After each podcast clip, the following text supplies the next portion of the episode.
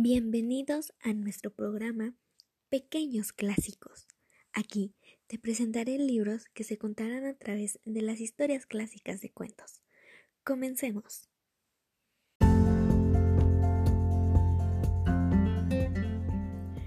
El gato con botas.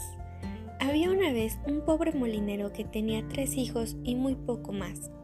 Cuando el viejo molinero murió, le dejó su molino a su hijo mayor, a su siguiente hijo le dejó su incansable burro y al menor le dejó un gato.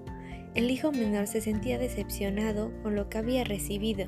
Mis hermanos mayores pueden trabajar juntos y ganarse la vida, dijo, pero el gato y yo de seguro moriremos de hambre. El gato alcanzó a escuchar al muchacho, no te preocupes, le dijo, tan solo dame un saco y un buen par de botas para poder caminar por el lodo y los matorrales, y verás que puedo ser de gran ayuda para ti. El muchacho hizo lo que el gato le pidió. Cuando el gato recibió las botas, se las puso y anduvo un rato presumiendo por ahí. Luego se echó el saco al hombro y caminó hasta la orilla del bosque, donde había muchos conejos. El gato con botas juntó algo de hierba y brotes frescos y los puso en el saco. Luego se dejó caer en el suelo como si estuviera muerto y esperó. Muy pronto, un conejo joven y regordete andaba saltando por ahí y olió la hierba fresca. Ese conejo no sabía nada acerca de trampas y se metió al saco para comer. De un salto, el gato con botas se levantó y cerró el saco. Se fue directo al palacio donde pidió ver al rey. El gato con botas fue conducido al salón del trono, hizo una reverencia ante el rey y le dijo, Señor, le traigo este obsequio de mi buen amo, el marqués de Carabás. El rey no sabía que el gato con botas acababa de inventar ese título para el muchacho. Dile a tu amo que le agradezco el regalo y lo acepto con gusto, le contestó el rey. Al día siguiente, el gato con botas atrapó dos perdices y se las llevó al rey. El rey estaba muy complacido y le dijo, Dale las gracias a tu generoso amo, el marqués de Carabás. Ha sido muy amable.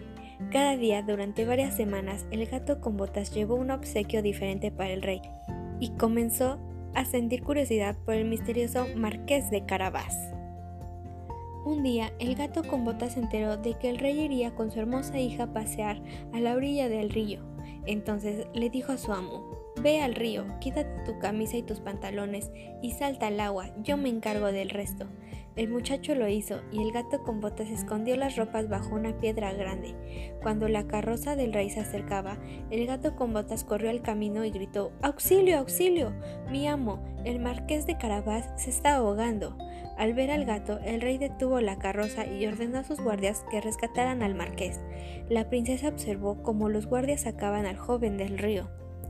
El gato con botas subió a la carroza del rey y le dijo que unos ladrones habían robado las ropas de su amo y lo habían lanzado al río para que se ahogara. El rey quería ayudarlo, ordenó a uno de sus guardias que fuera todo galope al palacio y trajera ropa seca y tibia para el desafortunado marqués.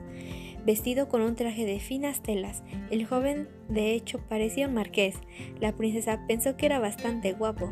Cuando el marqués que es de Carabás la miró con timidez, la princesa le sonrió dulcemente. El rey vio que los jóvenes atraían y le pidió al marqués que paseara con ellos. Mientras tanto, el gato con botas adelantó la carroza real para seguir con su plan. Habló con los campesinos que estaban cortando paja en un campo. Cuando el rey pase por aquí, deben decirle que este campo le pertenece al marqués de Carabás. Si no lo hacen así, el logro que vive en el castillo de la colina los cortará en pedacitos. Sin dudarlo, cuando llegó el rey y les preguntó a quién pertenecían estas tierras, contestaron, al marqués de Carabás. Un poco más lejos, cuando el rey le preguntó a otro grupo de campesinos de quién eran las tierras en las que estaban trabajando, también contestaban, del marqués de Carabás, y lo mismo pasó a todo lo largo del camino. En cualquier lugar donde el rey preguntara, le respondían que la tierra era propiedad del marqués de Carabás. El rey estaba sorprendido de la cantina de tierras que el marqués poseía y su gran fortuna. El rey pensó, ¿el marqués de Carabás? Es un nombre importante que me propongo recordar. La princesa, sentada al lado del muchacho en la carroza real, no prestaba atención a las riquezas del marqués. Todo el tiempo estuvo mirándolo a los ojos. La princesa sintió que estaba enamorada del marqués. Él, por su parte, pensó que la princesa era la joven más hermosa que hubiera visto. Mientras la princesa y el marqués charlaban y se iban conociendo, el gato con botas adelantó hasta el castillo del ogro, que en realidad era el dueño de todas esas tierras. Era un ogro muy rico, tenía todas esas tierras y montones y montones de tesoros escondidos en el interior de su castillo. También se decía que el terrible ogro tenía poderes especiales. El gato con botas había escuchado que el ogro podía convertirse en cualquier animal, así que se le ocurrió un plan en el que tendría que comprobarlo por sí mismo. Cuando el gato con botas llegó al castillo, pidió ver al ogro.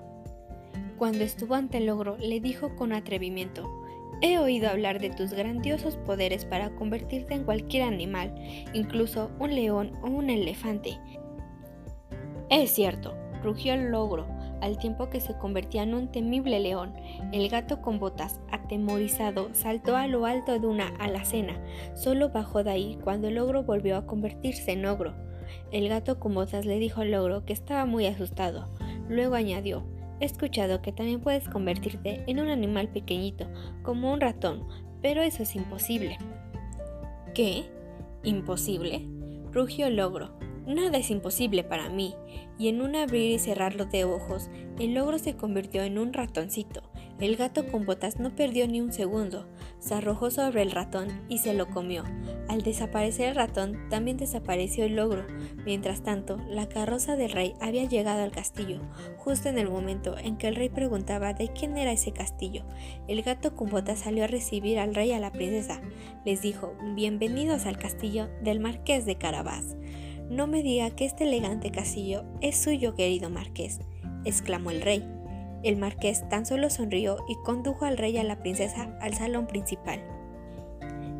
El rey, la princesa, el marqués y el gato con botas disfrutaron de un espléndido banquete.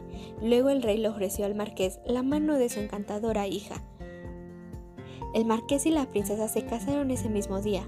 En cuanto al astuto gato, de ahí en adelante tuvo una vida de lujo y comodidad en el castillo de su amo. Y colorín colorado, este cuento se ha acabado.